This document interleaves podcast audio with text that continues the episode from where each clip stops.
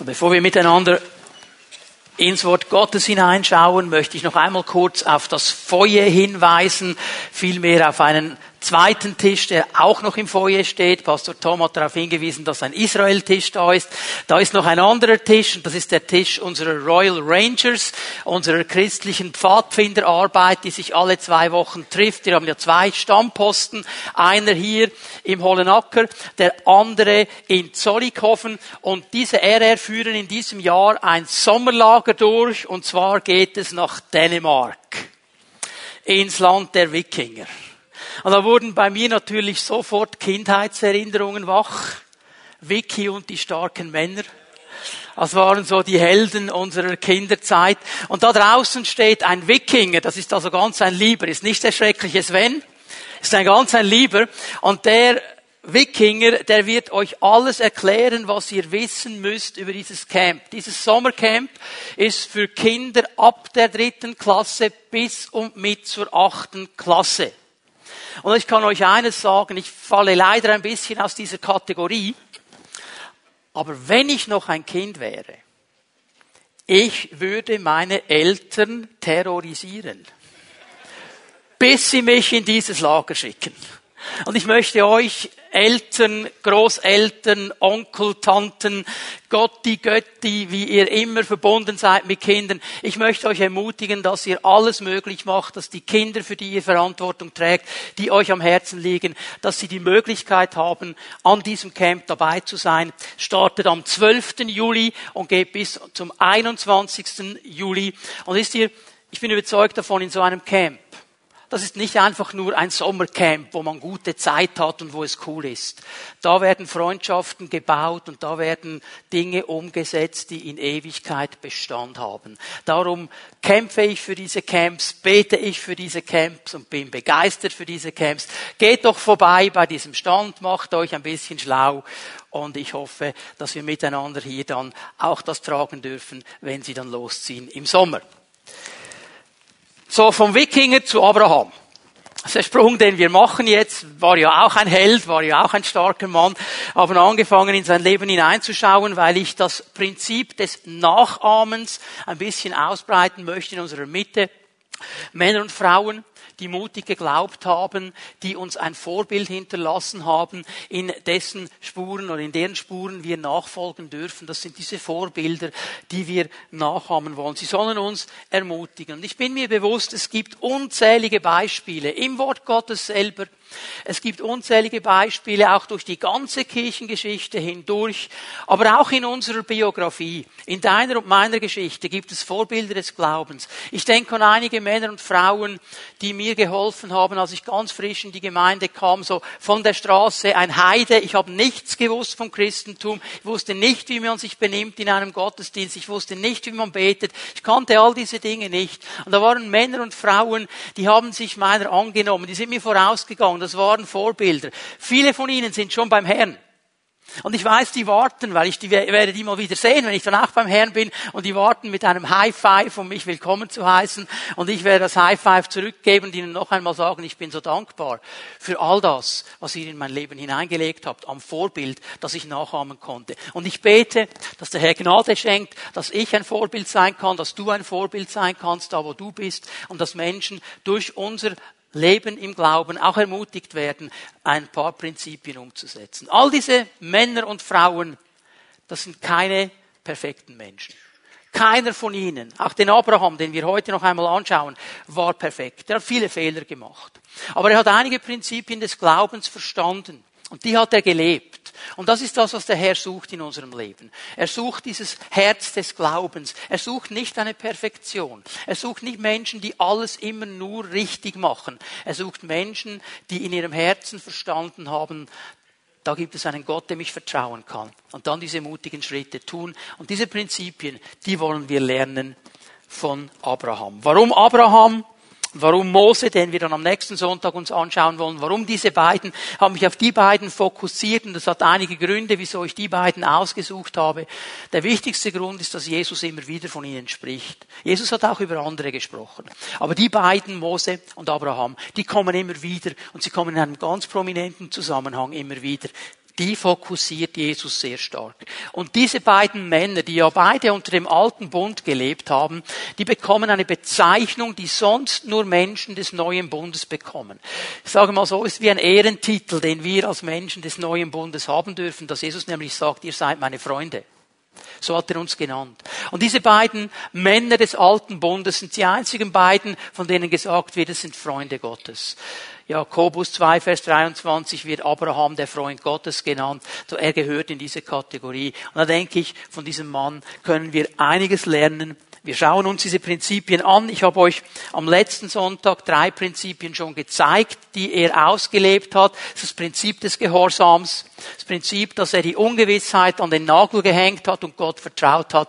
Und dann eben auch dieses Prinzip, dass er festgehalten hat an der Verheißung, nicht losgelassen hat, gekämpft hat, dass er diese Verheißung auch erleben wird. Und heute wollen wir ein bisschen weitergehen in sein Leben hinein. Bevor ich das tue, möchte ich euch an eine ganz wichtige Sache noch erinnern. Ich habe es schon erwähnt. Abraham war ein Mann, der unter dem alten Bund gelebt hat. Und wenn wir diese Namen hören, Abraham, Mose, wie sie alle heißen, so das erste, was dann oft geschieht, und das geschieht manchmal ganz unbewusst in unserem Denken, dass wir uns vergleichen und sagen, boah, da kommen wir nie hin. Das werden wir nie schaffen. Die waren irgendwie in einer anderen Liga. Die waren so völlig perfekt und so völlig gut und alles war richtig. Schaffen wir nicht. Ich möchte dich hier ermutigen, denn diese Männer und Frauen, die hatten einige Dinge nicht, die wir haben. Wir sind nämlich Menschen des neuen Bundes. Und der Hebräerbrief macht ganz klar, dass der neue Bund ein besserer Bund ist. Ein Bund mit einem viel besseren, viel engeren, viel intimeren Zugang zum Thron Gottes. Wir sind eingeladen, vor Gott offenbar zu werden. Ein Bund, der bessere Verheißungen hat. Ein Bund, der uns mit dem Heiligen Geist schenkt und besegnet, der wohnt in uns, dieser Geist Gottes. Nicht so wie im Alten Testament, wo er ab und zu mal temporär auf Menschen gekommen ist. Wir haben Voraussetzungen, die all diese Männer und Frauen im Alten Bund nicht hatten. Und weißt du was, das ermutigt mich. Es ermutigt mich, diese Prinzipien aufzunehmen und zu sagen, Herr, ich will lernen, nach diesen Prinzipien zu leben. Und jetzt schlagen wir miteinander Hebräer 11 auf. Lese hier mal Vers 10, Hebräer 11, Vers 10. Er, Abraham, erwartete auf die Stadt, die auf festen Fundamenten steht und deren Gründer und Erbauer Gott selber ist. Das ist mal eine wichtige Aussage über sein Leben. Das Prinzip ist folgendes. Ich sehe hier in diesem Vers, dass Abraham eine klare Zukunftserwartung hatte. Er ging durch dieses Leben mit einer klaren Zukunftserwartung. Er hat nämlich auf etwas gewartet. Er war hier nicht in Unsicherheit, sondern er hatte eine klare Erwartung. Die Bibel sagt, er hat auf eine Stadt gewartet, auf eine ganz bestimmte Stadt. Und diese Stadt, sie ist von Gott begründet und wird von ihm erbaut. Jetzt diese Aussage, dass Gott der Gründer und der Erbauer ist, war im Judentum eine gängige Sache, um Gott als Schöpfer zu beschreiben. Da wurde im Judentum auch gesagt, Gott ist der Gründer und der Erbauer der ganzen Schöpfung, der ganzen Welt. Und jetzt merken wir hier schon, dass offensichtlich von etwas anderem gesprochen wird. Denn die Schöpfung ist hier. Die Erde ist ja da. Wir leben ja auf diesem Planeten. Das hat Gott bereits gemacht. Aber jetzt wartet Abraham auf etwas, das auf dieser Erde so noch nicht da ist. Etwas ganz Spezielles, das der Herr mal tun wird, das von ihm kommt, das von ihm geschaffen ist, das von ihm erbaut wird, das aber in der Zukunft ist. Er wartet darauf. Er hat eine Zukunftserwartung. Und in der Theologie spricht man von der Eschatologie. Wenn man von der Zukunftserwartung spricht, Eschatologie ist die Lehre von den letzten Dingen. Unter den Christen so landläufig spricht man dann von der Endzeit. Okay? Das ist so diese Zukunftserwartung. Wir wissen, da geht es noch um etwas, ist ein ganz wichtiges Thema. Und ich möchte hier einen Punkt machen, der mir ganz, ganz wichtig ist, dass es nämlich sehr wesentlich ist, wie du diese Endzeit einordnest, wie du diese Zukunftserwartung einordnest. Denn die Art und Weise, wie du das einordnest, obwohl es erst in der Zukunft liegt, wird heute eine Auswirkung haben auf dein Leben wird eine Auswirkung haben, wie du gewisse Dinge siehst oder nicht siehst und wie du sie umsetzt. Von daher verstehe ich nicht, wenn Christen sagen, das interessiert mich nicht, das ist eh in der Zukunft. Das hat eine wichtige, wichtige Bewandtnis für mein Leben heute. Jetzt gibt es zwei ganz große Strömungen. Ich zeige euch die und ich sage euch dann auch ganz ehrlich, was ich vom Wort Gottes her als die richtige Strömung sehe. Es gibt eine Strömung, die sagt, okay, all das, was beschrieben wird, wenn Jesus in Matthäus 24 über diese Dinge spricht, wenn die Offenbarung über diese Dinge spricht, das ist alles schon geschehen. Okay? 70 nach Christus, als Jerusalem gefallen ist unter die Römer, zerstört worden ist, die Juden zerstreut worden sind in die ganze Welt, ist das alles schon geschehen. Das war die Zeit der großen Trübsal. Die ist vorbei. Die wird nicht mehr kommen. Jetzt kommt nur noch alles, was nachher kommt. Nämlich der Siegeszug des Herrn durch das Evangelium. Und es wird alles nur noch besser werden. Und unser Ziel ist vom Gut zu gut und noch gut und noch güter und noch und so weiter. Und irgendwann wird das Evangelium alles durchdrungen haben und es wird wunderbar sein und wir werden Frieden haben auf dieser Erde und wir werden ein Friedensreich haben. Weißt du was? Vergiss es. Das wird nicht funktionieren. Jetzt habt ihr schon gemerkt, dass ich diese Richtung nicht sehe. Weißt du was? Seit es Menschen gibt, versuchen sie in Frieden miteinander zu leben. Und seit es Menschen gibt, funktioniert es nicht. Warum funktioniert es nicht? Wir hätten alle Möglichkeiten, wir haben alles Wissen, wir haben alle Überzeugungen und trotzdem funktioniert es nicht. Trotzdem schlagen wir einander den Schädel ein. Weißt du warum? Weil es nicht um das geht, was um uns herum ist, sondern um das, was hier drin ist. Und wenn ich in meinem Herzen, in meinem Leben, in meinem Geist nicht verändert werde, dann wird es nie möglich sein. Und jetzt schaut mich nicht so fromm an, wir sind ja alle verändert, sagst du Halleluja. Warum schaffen wir veränderte Menschen es nicht, im Frieden miteinander zu leben? Wieso schaffen wir es nicht? Die andere Richtung, die schaut in die Zukunft. Und die sagt, vor uns liegt ein großes Ziel. Jesus wird irgendwann zurückkommen. Wir wissen nicht wann. Er wird kommen. Und er wird noch eine Zeit der Trübsal auf dieser Erde sein Friedensreich aufbauen. Und dann in diesem Moment wird sich jedes Knie beugen vor diesem Jesus. Und er wird in Jerusalem regieren. Und er wird ein Reich des Friedens aufbauen. Und es ist dann möglich, weil Jesus da ist. Und bis diese Zeit kommt, bis diese Zeit kommt, warte ich auf dieser Erde und ich tue was ich tun kann, um da, wo ich bin, das Evangelium weiterzuleben, um da, wo ich bin, in meiner Nachbarschaft, so zu leben, dass dem Evangelium dann auch Gerechtigkeit getan wird und diese Prinzipien Gottes zu leben und über diesen Jesus zu sprechen und ihn mein Leben bestimmen zu lassen. Es wird nicht einfach immer nur besser werden, aber ich weiß, eines Tages kommt mein Jesus zurück und dann wird es richtig gut. Aber erst dann wird es richtig gut. Und es ist entscheidend, Leute, wie wir das sehen, denn das Ziel, auf das ich zugehe, kann eine große Motivation haben. Hey, wenn alles schon vorbei ist und es eh nur noch besser wird, was habe ich noch für eine Motivation? Aber wenn ich weiß, da gibt es ein Ziel. Also Ziele motivieren. Hast du es auch schon gemerkt? Sagen wir mal, nächsten Freitag fliegst du in die Ferien. Und du fliegst an einen Ort, wo du schon lange hin wolltest. Du hast lange gespart, du hast lange gebetet. Endlich ist die Türe aufgegangen. Am nächsten Freitag geht es los. Weißt du was? Du gehst morgen anders an die Arbeit als sonst. Weil du weißt, okay, noch fünf Tage. Und dann kann ich los. Das motiviert. Das ist das Ziel. Jetzt stellen wir ein anderes Ziel. Du hast morgen um neun einen Zahnarzttermin. Motiviert auch, aber auf die andere Seite. Herr, lass es nie neun Uhr werden. Okay? Stellen wir Ziele, die motivieren uns. Wenn wir sie aber nicht mehr haben, dann sind die nicht mehr motiviert.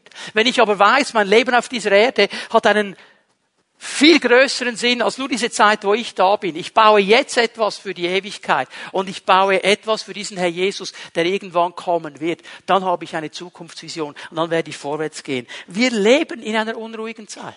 Schaut dir die Nachrichten an, liest die Zeitung, das ist unruhig. Überall ist es unruhig. Und weißt du, was wir Christen manchmal vergessen? Wir vergessen, dass nicht in Washington regiert wird, dass nicht in Moskau regiert wird und nicht in China regiert wird. Wo wird regiert?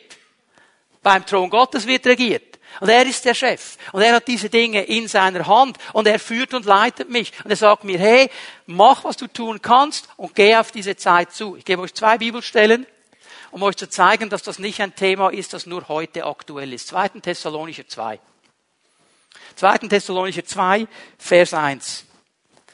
Paulus musste damals schon über diese Dinge mit den Gemeinden reden. Nun haben wir eine Bitte an euch, liebe Geschwister, und zwar im Hinblick darauf, dass Jesus Christus, unser Herr, wiederkommt und dass wir dann mit ihm zusammengeführt werden. Also da, in diesem Bezug auf die Zukunftserwartung, habe ich eine Bitte an euch. Was ist die Bitte? Lasst euch nicht so schnell durcheinander bringen oder gar in Angst und Schrecken versetzen durch die Behauptung, der Tag des Herrn habe schon begonnen. Schon vorbei, du hast verpasst. Sagt, lass dich hier nicht unsicher machen. Lass dich nicht in Angst und Schrecken versetzen. Denn das, und er geht jetzt hier weiter, das ist nicht von uns, das ist nicht eine Eingebung vom Heiligen Geist, egal was die Leute sagen. Wir haben euch gesagt, was Sache ist. Dass dieser Jesus nämlich zurückkommt und dass er uns abholen wird. Und das liegt in der Zukunft. Und das ist mein großes Ziel, auf diesen Tag hinzuarbeiten und so zu leben, dass Jesus Ehre bekommt an diesem Tag. Weil dieser Tag, und jetzt kannst du in den ersten Thessalonischen Brief gehen mit mir. 1. Thessalonicher 4, Vers 18. Dieser Tag, dieses Wissen, diese Zukunftserwartung soll uns trösten. Sagte nämlich hier in 1. Thessalonicher 4, 18, tröstet euch gegenseitig mit dieser Gewissheit. Hey, das ist nicht alles, was wir auf dieser Erde haben. Und das ist das, was mir an diesem Abraham gefällt. Er war nicht zufrieden mit dem Guten. Der hatte viel Gutes. Dem Mann ging's gut. Schau dir mal sein Leben an, dem ging's gut. Aber er war nicht zufrieden mit dem Guten. Der hat gesagt, hey, ich will das Beste. Das Gute reicht mir nicht. Ich will das Beste. Und er wusste, das Beste, das kommt erst noch. Das Beste ist noch nicht da. Wie sollen wir leben? Genauso wie Abraham gelebt hat. Schau mal, hey, genieß das Gute, das Gott dir gegeben hat. Genieß das. Lasst uns doch aufhören mit diesen komischen Ideen, die wir manchmal haben. Gott gönnt uns nicht. Gott gönnt dir diese guten Dinge. Er gibt dir gute Dinge. Genieß die. Aber lass dich nicht von ihnen fangen. Wisse in all dem Guten das Beste, das kommt erst noch. Herr, ich gehe vorwärts, ich bin dankbar für all das Gute, aber das Beste, das Beste, auf das warte ich noch. Und da arbeite ich darauf zu. Und da möchte ich, dass dein Name groß wird. Ich habe eine klare Zukunftserwartung. Ich weiß eines, das Beste kommt noch. Sag das mal deinem Nachbarn. Das Beste kommt noch. Und das zweite Prinzip, das ich euch zeigen möchte heute Morgen, das hat einen engen Zusammenhang mit dieser Zukunftserwartung. Es ist eine Verlängerung dieser Zukunftserwartung. Wir lesen mal Vers 16, Hebräer 11, Vers 16. Sie sehnten sich nach etwas Besserem. Hier ist etwas Interessantes drin. Im Zusammenhang spricht er hier wieder von diesen Generationen. Erinnert ihr euch letzten Sonntag? Abraham, Isaac, Jakob. Das wird vererbt. Auch diese Zukunftserwartung wurde offensichtlich vererbt. Abraham hat es geschafft, das seinen Nachkommen weiterzugehen. Weil jetzt geht es plötzlich um sie, um diese Generationen. Sie sehnten sich nach etwas Besserem, nach einer Heimat im Himmel.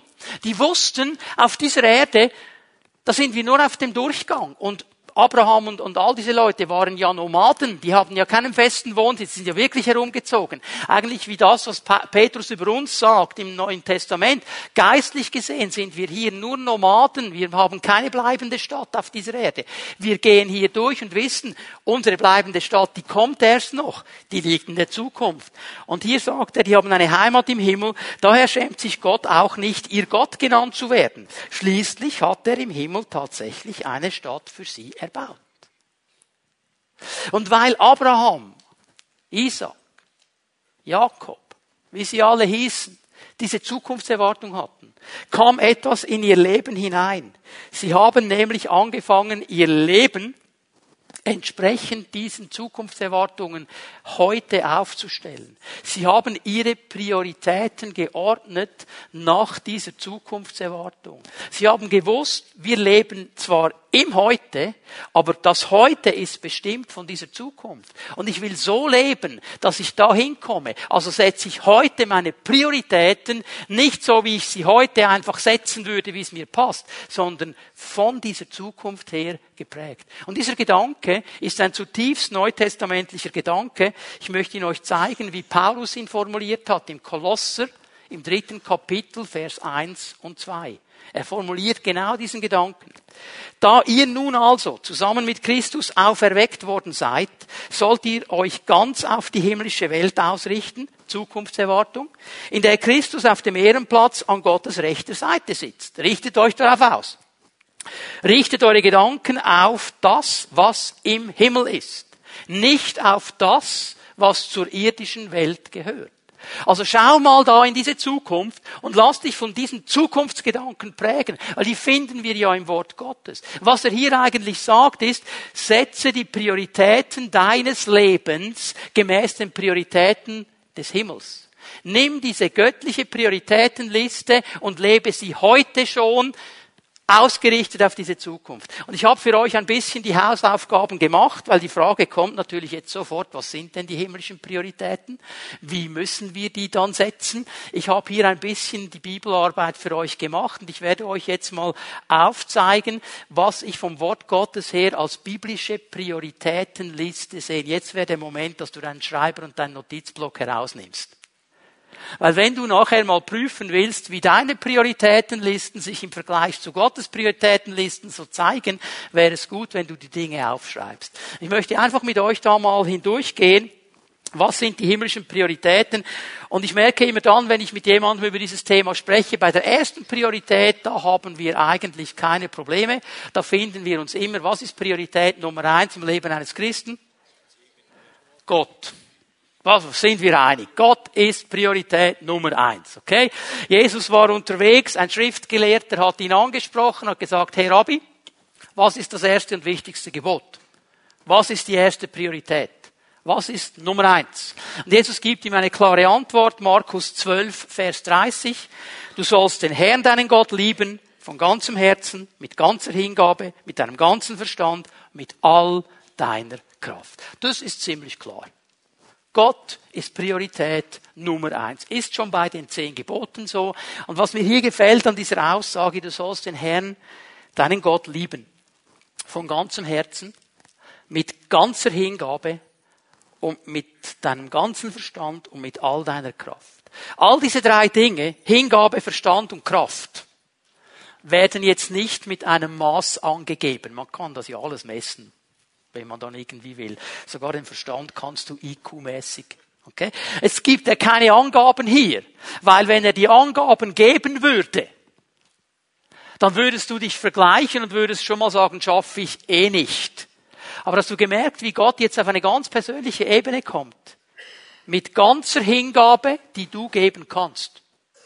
Mit deinem ganzen Verstand. Also nicht mit dem Verstand von Albert Einstein oder sonst zu einem Topshot, okay? Mit deinem ganzen Verstand. In anderen Worten sagt der Herr hier, mit dem, was du bringen kannst, mit deiner Kraft. Deine Kraft ist vielleicht nicht so stark wie die Kraft deines Nachbarn oder die Kraft eines Pfimiet Homeleiters oder sonst deine Kraft, aber deine ganze Kraft. Mit anderen Worten, da wo du bist, was dich ausmacht, was dich als Person ausmacht, leg das in die Waagschale und gib's dem Herrn. Und ich messe nicht, indem ich vergleiche mit anderen, sondern ich will einfach, dass du mich als Nummer eins siehst in deinem Leben. Das ist die erste Priorität. Ich gebe euch eine zweite Bibelstelle dazu.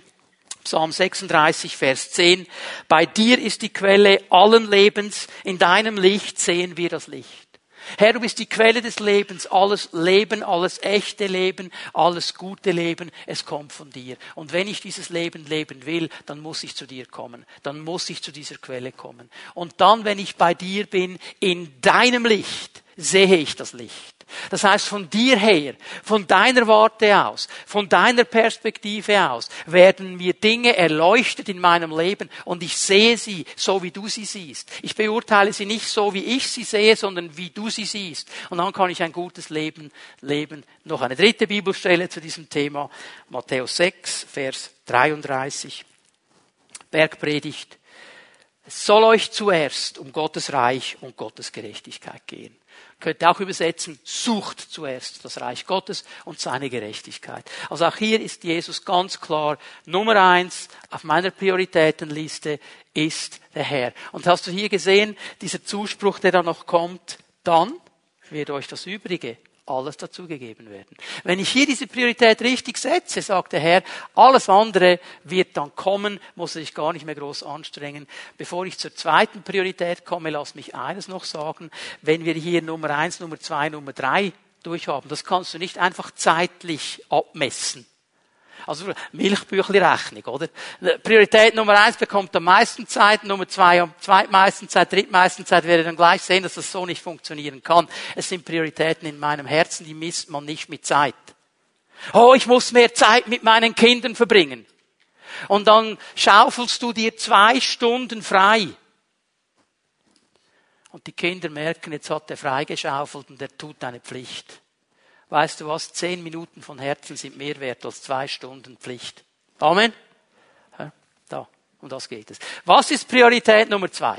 Und jetzt weiß ich, wenn ich das gleich sagen werde, werden die einen die Augenbrauen ein bisschen nach oben nehmen und sagen, wie bitteschön?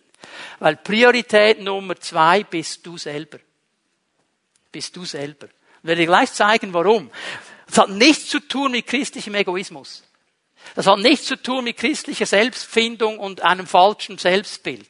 Es hat zu tun mit einer biblischen Prioritätenliste. Weil Jesus hat nämlich, als er diesem Schriftgelehrten eine Antwort gegeben hat, noch eine zweite Antwort hinterhergegeben. Markus 12, Vers 31. An zweiter Stelle steht das Gebot, liebe deinen Mitmenschen wie? Wie? Wie dich selbst. Selbstliebe. Egoismus. Nein, wenn wir es biblisch verstehen, eben nicht. Ich muss eines verstehen. Wenn ich mich selber nicht annehmen kann, wie kann ich andere annehmen? Wenn ich keine Liebe habe, wie kann ich sie weitergeben? Wenn ich leer bin, wie kann ich dem anderen Segen geben? Wenn mein Tank leer ist, wenn mein Brunnen kein Wasser hat, wie will ich die anderen segnen? Ich habe ja gar nichts. Ich muss darauf schauen, dass mein Leben gefüllt ist von der Güte, von der Gnade, von der Kraft, von der Gegenwart Gottes. Ich muss darauf schauen, dass ich diese Zeit habe. Weil wenn ich immer nur gebe, gebe, gebe, gebe, aber nie aufgetankt habe, dann werde ich irgendwann ausbrennen. Man nennt das Burnout. Ich muss darauf achten. Wenn ich mein Leben leben will auf dieser Erde, muss ich auf diesen Moment achten. Es ist interessant, als die Jünger zurückgekommen sind von diesem Missionseinsatz und Jesus ihnen gesagt hat, Jungs, seid ihr für schlappe Typen? Wir gehen gleich auf den nächsten. Was hat er ihnen gesagt? Kommt, ruht ein wenig. Jetzt gehen wir mal ein bisschen auf die Seite miteinander. Jetzt habt ihr Arbeit gemacht. Jetzt wäre ein bisschen ruhig. Es kommt dann schon die nächste Arbeit, aber jetzt mal ein bisschen Ruhe. Er hat gesagt, achtet auf euch selber. Weißt du, die Bibel ist voll von dieser Aufforderung. Nur wenn ich selber auf mich achte, kann ich anderen richtig dienen. Aber was nützt es mir, wenn ich losrenne wie ein Wildochse und nach zwei Monaten ein Burnout habe? Ich habe dann vielleicht in zwei Monaten viel erreicht und was geschieht dann? Dann bin ich ausgesteindelt. Was würde geschehen, wenn ich über 20, 30, 40, 50, 60 Jahre, solange mich der Herr auf dieser Erde hält, dranbleiben kann und nicht aufgeben kann? Ich würde mehr erreichen als der, der einfach losrennt. Warum? Weil ich darauf achte, dass der Herr mein Leben immer wieder mit seiner Gegenwart beschenken kann und mich immer wieder füllen kann. Und die Bibel spricht ganz viel über dieses Thema. Ich gebe euch mal ein paar Bibelstellen. 1. Timotheus 4, Vers 16. Timotheus war der Gemeindeleiter der Gemeinde in Ephesus, wurde da eingesetzt von Paulus. Und Paulus ist so sein Mentor, sein älterer Mentor im Hintergrund und er schreibt ihm diese Timotheus-Briefe, um ihm zu helfen. Und hier in 1. Timotheus 4,16 sagt er ihm ganz klar, gib Acht auf dich selbst. Timotheus, achte auf dich. Achte auf dein Leben. Achte auf das, was du lehrst. Pass gut auf, dass du hier dran bleibst. Und wenn du dir mal die Zeit nehmen willst, diese Briefe ein bisschen zu lesen, dann wirst du herausfinden, dass dieser Timotheus ein spezieller Typ war, also ein bisschen eine asketische Schlagseite. Er war so ein bisschen auf der Seite der Askese. Paulus muss ihm sagen, hey, nicht immer nur Wasser. Auch mal einen Schluck Wein. Tut dir ganz gut. Achte auf diese Dinge. Er muss ihm das immer wieder sagen, weil er diese Tendenz hatte, ausgewogen zu leben, damit wir dem Herrn lange dienen können. Lukas 17, Vers 3. Jesus nimmt diesen Gedanken auf. Seht euch also vor. Eigentlich steht hier im Griechischen genau dasselbe. Gebt Acht auf euch selber. Hier sagt Jesus Leute zu seinen Jüngern, passt auf euch selber auf. Achtet auf euch. Und der Zusammenhang ist hochinteressant. Wenn dein Bruder sündigt, weise ihn zurecht. Und wenn er sein Unrecht einsieht, vergib ihm. Ja, warum muss ich jetzt auf mich achten? Weil wir alle die Tendenz haben zu sehen, was beim anderen schief läuft und innerlich zu denken, ja, würde mir nie passieren. Mir nicht. Ich bin besser als er. Dieser alte Sünder. Mir wäre das nie passiert. Ich bin besser als er. Und dann geschieht das, was Paulus in einem anderen Zusammenhang ganz platt sagt. Pass auf, dass du nicht auf die Schnauze fällst. Weil du nicht auf dich achtest. Ich achte darauf wie ich mit diesen Dingen umgehe. Weil ich genau weiß, ich habe eine Verantwortung für mein Leben, aber auch für das Leben meines Bruders, diese Dinge anzusprechen und mit ihm ein Stück wegzugehen und darauf zu achten, dass ich nicht selber in dieselbe Falle hineintappe. 2. Johannes 8. Gebt auf euch Acht, damit ihr das, was wir miteinander erarbeitet haben, nicht wieder verliert. Immer wieder kommt diese Aufforderung, achtet auf euch, achtet auf euch, achtet auf euch, gebt euch diese Mühe. Und Leute, das hat gar nichts zu tun mit einem frommen Egoismus. Es hat mit einer klaren Sicht zu tun, dass ich nur dann ein Segen sein kann, wenn ich gesegnet bin. Dass ich nur dann etwas zum Geben habe, wenn ich es bekommen habe. Das heißt, ich muss diese Zeit nehmen. Noch eine Stelle, Apostelgeschichte 20, Vers 28. Gebt Acht auf euch selbst und auf die ganze Herde. Achtet auf euch selbst. Achtet auf euch selbst. Ich kann euch sagen, am Anfang meines Dienstes, ich hatte eine Riesenkrise. Weil diesen ersten Teil habe ich nicht gesehen. Ich habe nur gesehen und auf die Herde Gottes. Ich hatte innerlich Kämpfe und Gewissensnöte, in die Ferien zu gehen. Warum? Ja, du könntest ja auch einen Missionseinsatz machen. Jetzt willst du nach Italien fahren oder auf den Camping in den Wohnwagen der Schwiegereltern. Du könntest auch einen Missionseinsatz machen. Und Gott hat mir dann mal einen Hochkaräter, einen geistlichen Leiter geschickt und hat gesagt, du, hast du eigentlich gemerkt, dass du 48 Wochen im Jahr Missionseinsatz machst. Das ist nämlich dein Dienst. Nimm einfach ein bisschen Ferien und genieß die Zeit mit dem Herrn. Hab Acht auf dich selbst. Habe ich die Zeit, mit dem Herrn zu reden? Wann hat er zum letzten Mal zu dir gesprochen? Zu dir. Also wir sind ja Spezialisten. Wir sitzen im Gottesdienst, wir sitzen in einer Bibelstunde und wir hören etwas und wir denken, das hätte jetzt meine Frau Seele hören. Das hätte mein Nachbar hören sollen. Mein Leiter, mein, oder? Wir hören immer für die anderen. Wir hören immer für die anderen. Hörst du noch für dich selber? Was hat er zu mir gesagt? Weißt du was? Ich habe dir ein großes Geheimnis, das ich dir lüften werde. Der Herr weiß, wie er mit einer Frau sprechen muss. Er weiß auch, wie er mit einem, mit einem Pfimiatomleiter sprechen muss. Er weiß sogar, wie er mit einem Gemeindeleiter sprechen muss. Das kann ich dir aus Erfahrung sagen. Lasst uns doch aufhören, für die anderen zu hören. Und lasst uns für uns hören. Herr, ich bin hier. Du bist die Priorität Nummer eins in meinem Leben. Ich will auf mich achten. Muss weitergehen. Dritte Priorität, Familie. Familie. Jeder Mensch steht in der einen oder anderen Form in Beziehung zu einer Familie. Gibt die verschiedensten Formen und das Wort Familie, das kann bei dir vielleicht ein Trauma auslösen, bei dir vielleicht ein Freudenfest, kommt ein bisschen auf die Biografie drauf an. Aber Gott denkt immer in Familien. Und die Bibel ist hier so breit, ich kann das nur kurz erwähnen. Ich kann hier nicht so viel sagen, wie ich vielleicht gerne sagen würde. Verschiedene Beziehungsebenen, Eltern, Kinder, Verheiratete, Ledige, Verwandte, sind alles so diese Familiensphären, die es gibt und die das Wort Gottes auch beschreibt. Ich fasse hier die Prinzipien mal zusammen, die gelten für all diese Bereiche. Das ist das Prinzip der Ehre. Ich ehre mein Gegenüber. Ich gebe ihm Ehre ich achte es. Es ist das Prinzip der Liebe. Ich habe Liebe. Liebe heißt nicht, ich lasse alles laufen, aber ich glaube immer das Beste. Liebe heißt nicht, ich sage gewisse Dinge nicht. Liebe heißt, ich sage Dinge, eben die Wahrheit in Liebe. Das ist Liebe. Reinheit. Was sind meine Motive? Was habe ich für Motive? Will ich manipulieren? Will ich etwas rausholen? Will ich, was sind meine Motive? Reinheit. Sind das echte Motive? Und dann natürlich Verantwortung. Das ist ein ganz großes Thema, das wir aufnehmen müssen und wieder aufnehmen müssen. Ich gebe euch eine Stelle, die mich bewegt, immer wieder bewegt. Schau mal, was Paulus hier sagt. Das ist starker Tobak, was er hier sagt. 1. Timotheus 5, Vers 8. Wenn sich jemand nicht um seine Angehörigen kümmert, vor allem um die, die unter einem Dach mit ihm leben, verleugnet er den Glauben und ist schlimmer als jemand, der nicht an Christus glaubt. Das ist eine ziemlich krasse Aussage, die er hier macht. Wenn wir diese Verantwortung hier nicht nehmen. Und er sagt nicht, hey, die Angehörigen, die lieb und nett und freundlich sind. Einfach alle. Einfach alle. Hast du dir nicht ausgesucht? Jeden Onkel, jede Tante, Cousine und so weiter konnten wir ja nicht aussuchen. Wurden wir ja hineingeboren. Und trotzdem haben wir eine Verantwortung. Und wisst ihr, was mich bewegt?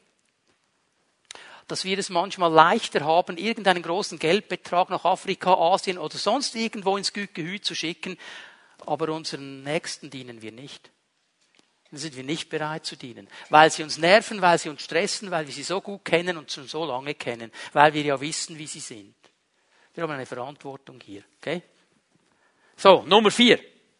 Ich muss euch enttäuschen. Jetzt warten alle auf die Arbeit. Die kommt noch nicht. Nummer vier. Biblische Prioritätenliste ist die Gemeinde.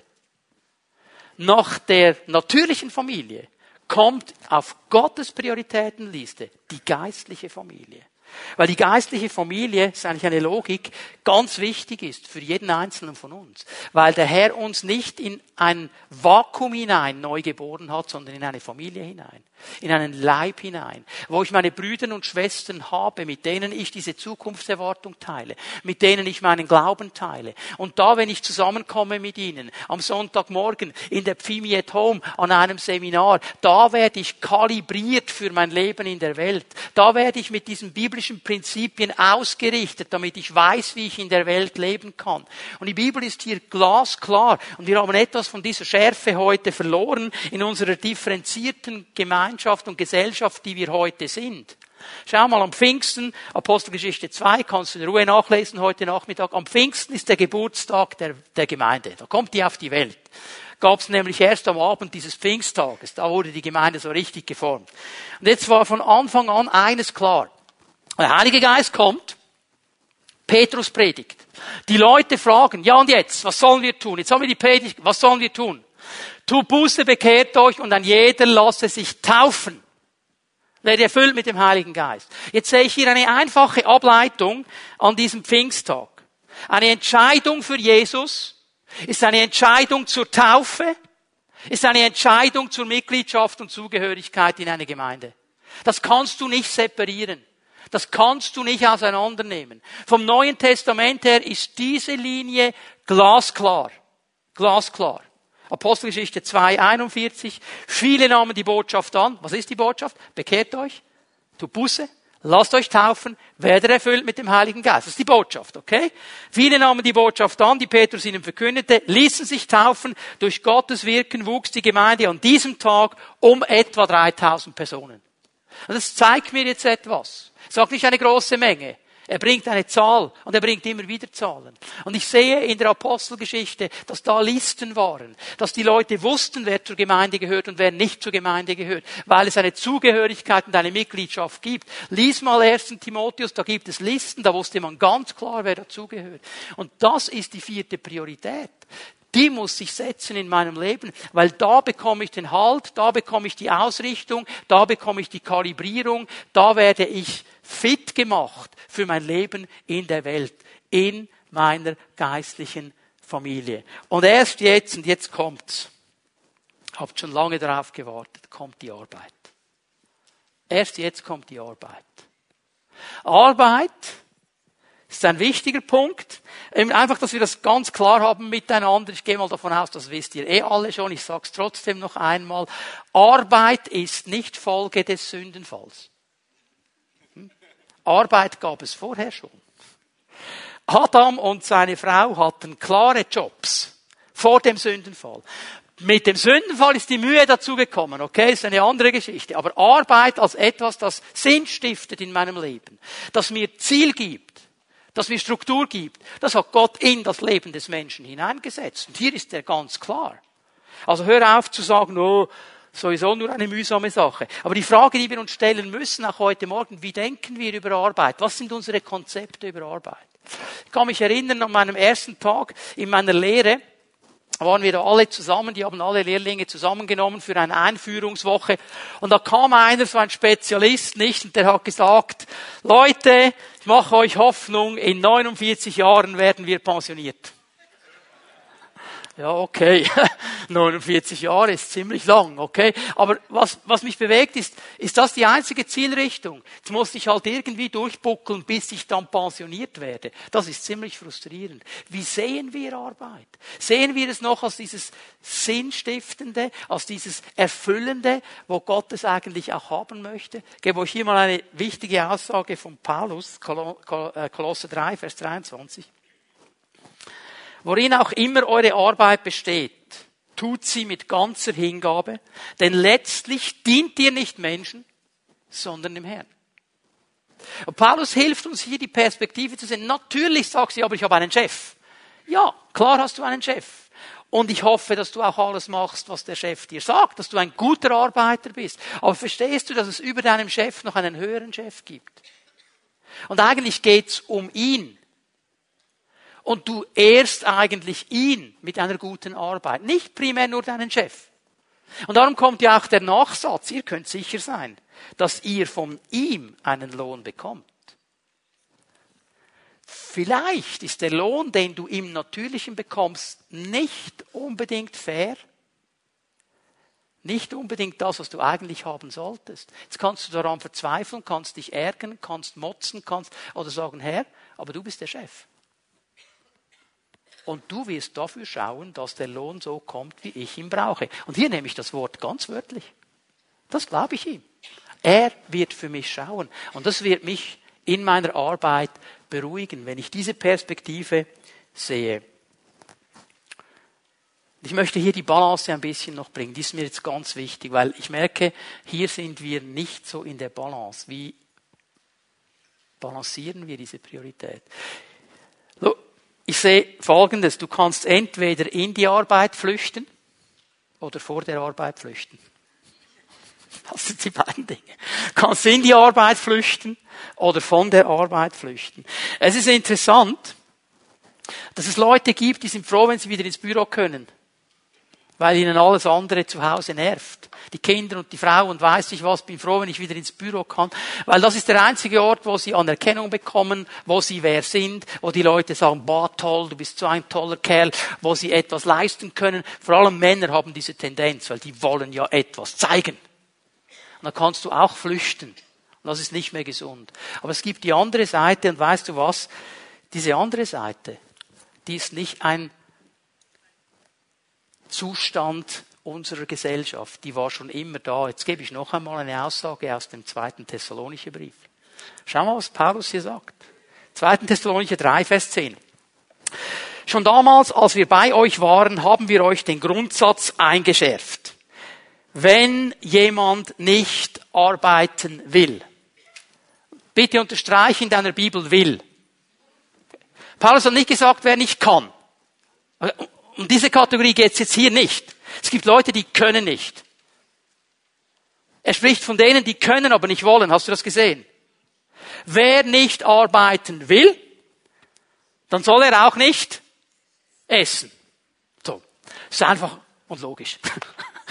Wenn du nicht für deine für dein Essen arbeiten willst, dann sollst du auch nicht essen. Ist übrigens nicht eine Idee von Paulus, war bei den Juden, bei den Rabbinen eine klare Sache. Der Rabbi, ich weiß nicht, ob es Akiba war oder welcher hat gesagt, wenn Rabbi Akiba nicht arbeitet, dann wird Rabbi Akiba nicht essen.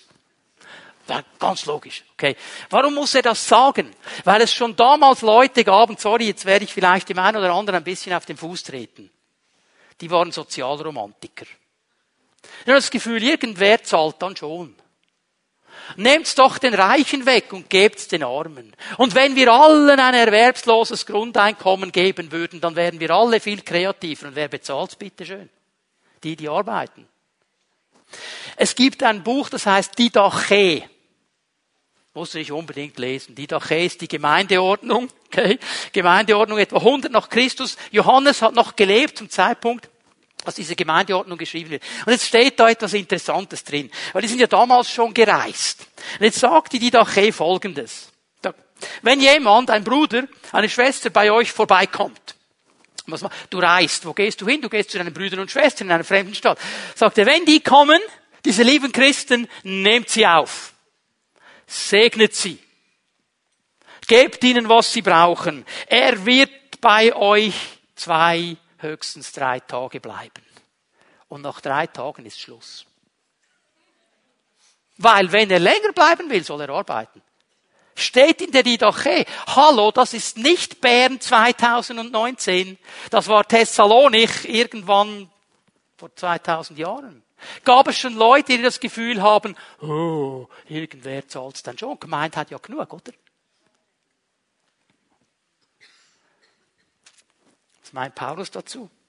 Jetzt müssen wir hören, sagt er. Haben euch doch gesagt, wie es läuft. Jetzt müssen wir hören, dass einige von euch ein ungeordnetes Leben führen. Das sagt er, ungeordnetes Leben. Ein Leben, das nicht mehr im Takt ist, das nicht mehr priorisiert ist. Und sich herumtreiben, statt einer geregelten Arbeit nachzugehen. Und hier macht er ein Wortspiel, das kann man fast nicht übersetzen. Paulus war manchmal ein richtiger Lyriker, der hat so richtig so schön Wortspiele geformt. Er sagt, es gibt Leute, die arbeiten nicht, statt zu arbeiten, ergatzomai, tun sie selber nichts. Aber sie mischen sich überall ein und machen Unruhe. Perigatzomai. Anstatt dass sie etwas Sinnvolles tun, machen sie gar nichts.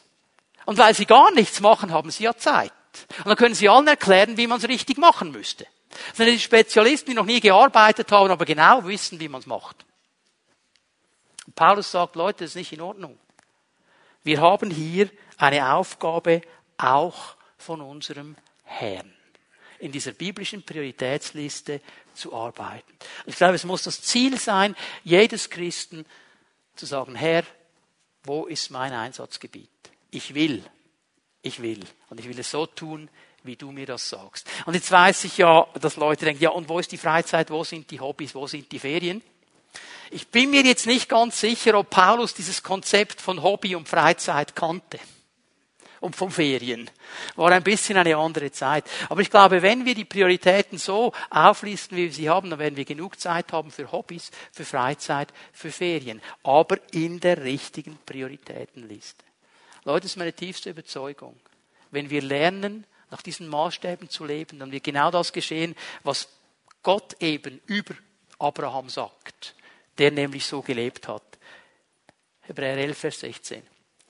Daher schämt sich Gott auch nicht, sein Gott genannt zu werden. Weil er hier einen Mann sieht, der sagt, ah, es an mir liegt, ich werde die Dinge ordnen. Ich warte auf das, was du einmal geben wirst, und solange ich warte, werde ich in diesen Prioritäten gehen. Und ich werde dir Ehre geben, so gut ich kann mit meinem Leben. Und das ist das Fundament. Und das ist die Stabilität, die unsere Leben auf einen guten Boden bringen. Ich bin überzeugt davon, dass viele Menschen, die diese Prioritäten nicht richtig gesetzt haben, auch nie erfüllt sein werden, weil immer etwas fehlt. Warum fehlt es? Weil es nicht so geordnet ist, wie Gott es eigentlich möchte. Und hier möchte der Herr uns begegnen heute Morgen. Lade euch mal ein, aufzustehen. Die Lobpreise werden nach vorne kommen. Geben dem Herrn noch einmal für einen Moment unsere Anbetung, unseren Lobpreis. Ich möchte das so machen heute Morgen, dass ich euch einlade, dass wir alle vor dem Herrn stehen, dass wir aber für einen Moment unsere Augen schließen. Aber Gott spricht sehr persönlich in diese Bereiche hinein. Ich möchte dich fragen, was hat er dir persönlich gesagt heute Morgen? Was hat er dir persönlich gesagt? Wo hat er dich herausgefordert? Wo hat er dich angesprochen? Wo hat er dir ermutigt? Was hast du persönlich vom Herrn gehört heute Morgen? Und was machst du mit diesem Reden Gottes? Bist du bereit, dich diesem Reden Gottes zu stellen? Bist du bereit zu sagen, Herr, ich will nicht einfach nur hören, was du sagst. Ich will das umsetzen. Ich will danach leben. Ich brauche deine Hilfe dazu. Und wenn du das möchtest, dann werde ich gerne für dich beten. Noch einmal, ich bitte, dass wir alle unsere Augen schließen, dass niemand herumschaut. Und wenn du jetzt hier bist, du sagst, Herr, ich habe deine Stimme gehört. Und Herr, was an mir liegt, ich möchte das umsetzen, ich möchte das in mein Leben hineinnehmen. Dann lade ich dich ein, dass du deine Hand ausstreckst, da wo du bist, dass ich deine Hand sehe und werde ich gerne für dich beten. Danke. Herr. Streck einfach deine Hand aus und sag ihm, Herr, ich habe das verstanden, ich habe das gehört, ich will das umsetzen. Herr Jesus Christus, ich danke dir für diesen Moment, wo wir vor dir stehen dürfen, als dein Volk. Ich sehe diese Frauen und Männer, die ihre Hände ausstrecken zu dir und damit sagen, Herr, wir haben dein Reden gehört heute Morgen und wir möchten das umsetzen. Und darum bitte ich dich jetzt in diesem Moment um eine Wirkung deines Heiligen Geistes in diese Leben hinein. Denn Herr, ich weiß, wie schnell wir sagen, jawohl, das will ich tun. Und dann, wenn es ums Umsetzen geht, wie uns die Kraft und der Mut und das Durchhalten fehlt. Und darum bitte ich dich, Herr, um ein Wirken deines Geistes jetzt in diesem Moment in das Leben dieser Menschen hinein.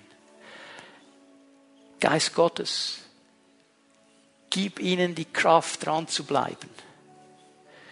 Gib ihnen den Mut, nicht loszulassen. Gib ihnen immer wieder die Strategie, nächste Schritte zu tun. Dass sie erleben, was für eine Kraft es ist, wenn wir anfangen, dein Wort zu tun. Und ich danke dir dafür. In Jesu Namen. Amen.